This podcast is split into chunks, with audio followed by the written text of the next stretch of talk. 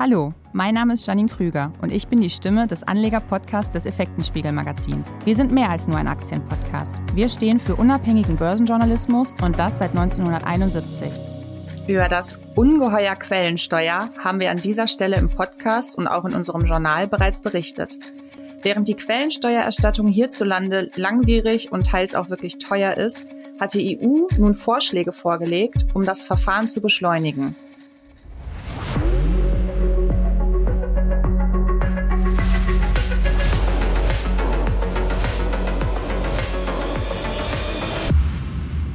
Über diese Neuerungen möchte ich daher heute mit Herrn Rappold von der Quellensteuererstattungsplattform Divizent sprechen. Hallo Herr Rappold, schön, dass Sie wieder dabei sind. Hallo Frau Krüger, freue mich auch, dass ich dabei bin. Herr Rappold, über die Tatsache, wie schwierig sich die Rückerstattung der Quellensteuer gestalten kann, haben wir bereits in unserem Journal berichtet und auch in diesem Podcast gesprochen. Den Artikel Ungeheuer Quellensteuer könnt ihr auf unserer Homepage effekt-spiegel.com gerne noch einmal nachlesen. Herr Rappold, bisher hat sich das Erstattungsverfahren meist als zeitaufwendig erwiesen und auch viel Ärger bedeutet. Ihr Unternehmen, die Vicent, verspricht einen schnelleren und benutzerfreundlicheren Ansatz. Könnten Sie unseren Hörerinnen und Hörern noch einmal ganz kurz Ihr Geschäftsmodell zusammenfassen? Ja, sehr gerne, Frau Krüger. Ja, wir sind mit dem Auftrag eigentlich gestartet, äh, vor vier Jahren, dass wir gesagt haben, wir wollen äh, das ganze Quellensteuerrückerstattung aus der Endkundenperspektive lösen. Also von Endkunden, ich selber bin auch Endkunde äh, und habe das äh, persönlich das Problem mit der Quellensteuer seit langer Zeit äh, gehabt äh, und bin Informatiker von Hause aus und meine Frau hat mir dann auch mit auf den Weg gegeben, okay, du bist Informatiker, dann löse dieses Problem ähm, und äh, dem, dem bin ich nachgekommen und das haben wir auch äh, geliefert. Das hat sehr viel Blut, Schweiß und Tränen gekostet, aber das funktioniert sehr gut. Das heißt, das Prinzip ist wie folgt. Privatanleger können bei uns auf die Seite gehen, auf dividend.com, registrieren sich da, verlinken ihr äh, Depot dann äh, mit unserer Plattform. Ähm, dann werden die notwendigen Daten aus dem äh, Wertpapierdepot oder den Depots der Kunden ausgelesen, bei uns eingelesen äh, dann und, äh, und dann bekommen die Kunden gleich eine schöne Übersicht über ihre Rückerstattungssituation, geordnet nach den einzelnen Ländern, wie so einzelne äh, Fenster dann, äh, Länderfenster dann. Und man sieht sofort, wie viel kann ich in den einzelnen Aktien, in den einzelnen Ländern maximal zurückfordern. Und dann werden die Daten auch alle dann für die äh, Anträge vorbelegt, wobei Anträge für uns ein Unwort ist oder Formulare, weil das Ganze sieht nie aus wie ein, wie ein Steuerprogramm oder wie Elster oder so, so kräuselig äh, dann, sondern es ist ein schöner äh, einfacher Prozess, wo man eben mit einer modernen Oberfläche durchgeführt wird, an der Hand geführt wird, dass man eben zum fehlerfreien Antrag äh, dann kommt. Und ich muss auch dazu sagen, dass wir sehr viele ältere Kunden haben zwischen 60 und 90 äh, Jahren oder auch über 90, die unsere Plattform nutzen äh, und wir damit auch einen Dienst an die ältere Generation äh, leisten, die häufig im Sinne von Digital Divide, wie es neudeutsch heißt, irgendwo sich abgehängt fühlen. Bei uns dürfen sie wieder und kommen sie wieder zurück und es bedeutet auch zusätzliches Selbstvertrauen dann wieder für die Kunden. Ich habe erst gestern einen äh, Brief bekommen von einem 83-jährigen Kunden, dann handschriftlich, der um Unterstützung bittet, äh, dann und das freut uns dann natürlich auch, äh, wenn wir dem nachkommen können. Auf jeden Fall. Sie hatten bereits in unserem letzten Gespräch darauf hingewiesen, dass die EU das Verfahren der Quellensteuerrückerstattung vereinfachen will. Nun gibt es ja konkrete Vorschläge. Wie sehen diese denn aus? Richtig, also die EU arbeitet genau genommen seit über 20 Jahren in verschiedenen äh, Kommissionen an dem Thema.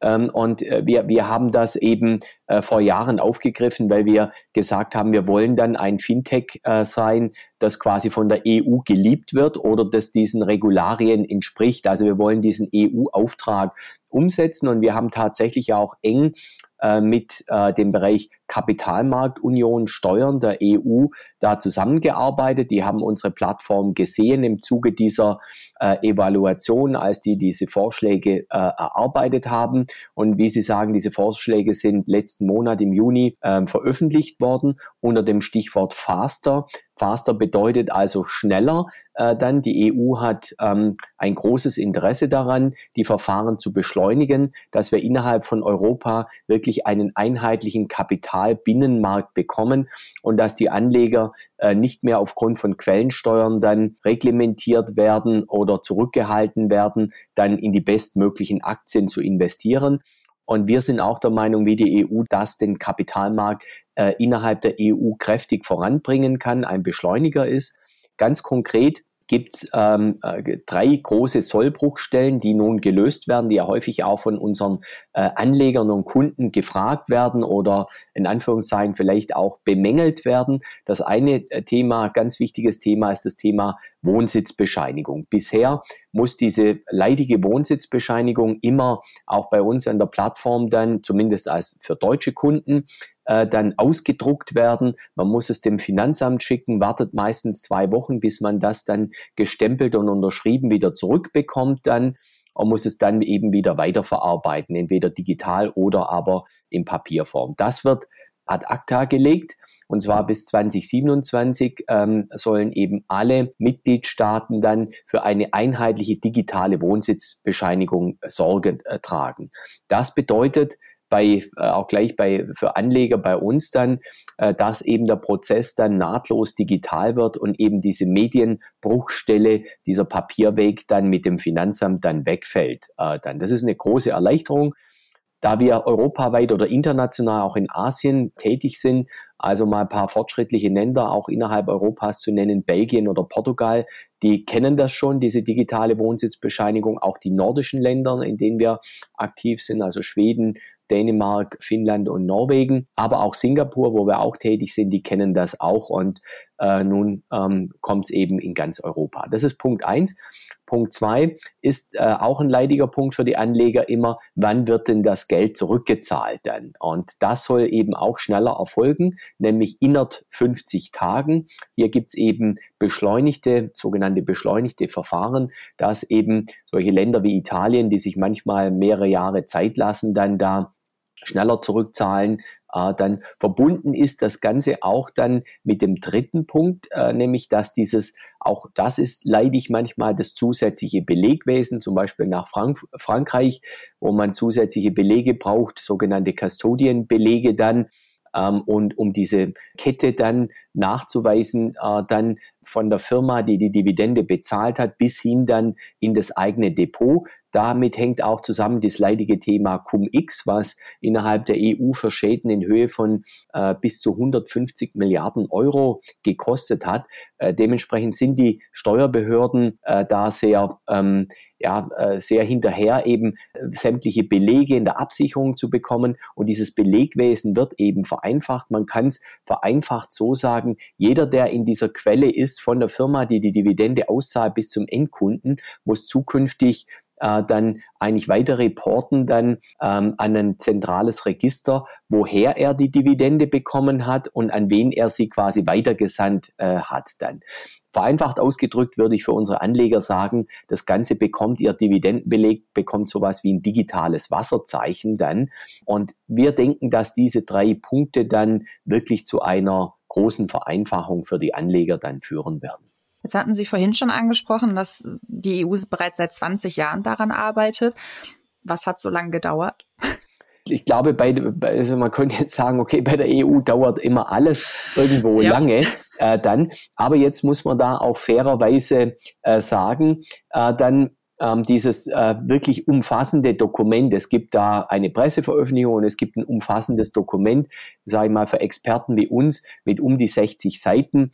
Und wir haben die Leute persönlich kennengelernt, die sich der Sache, ich sage jetzt mal so, jahrelang wurde da sicher in Arbeitskreisen dann viel diskutiert. Aber jetzt, jetzt gibt es eben oder gab es diese Arbeitsgruppe, die wirklich alle ähm, Beteiligten angehört hat, also auch uns in mehreren Workshops dann und hat es jetzt in einen, ähm, in einen Rahmen gegossen, wo ich sage, es ist handwerklich, sowohl technisch, steuerlich, fachlich, politisch und strategisch äh, sehr gut gemacht. Also für mich ist das wirklich ein großer Wurf und es hat auch diese Zeit gebraucht dann, ähm, beim, äh, Im Technologiebereich spricht man immer äh, von dem sogenannten Tipping Point. Also hat man den, wie bei einem Hockeyschläger, äh, hat man jetzt diesen, diese, diese steile Aufwärtskurve jetzt vor uns.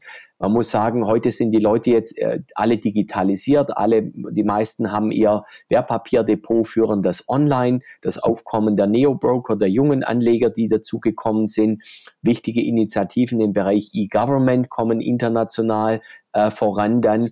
Und es ist gut, dass die EU das jetzt macht, weil wir immer wieder auch von Banken gehört haben, naja, für Innovationsthemen wie das haben wir keine Zeit, kein Geld und auch keine Ressourcen. Nun wird es aber zu einem regulatorischen Thema und da die Banken 90 Prozent ihrer IT-Kapazitäten und fachlichen Kapazitäten nur in Regulatorik stecken, ähm, ist das eigentlich sozusagen unter diesem Mantel dann äh, gut eingebracht und, und gut verkauft. Ja. Jetzt haben Sie schon die Digitalisierung angesprochen.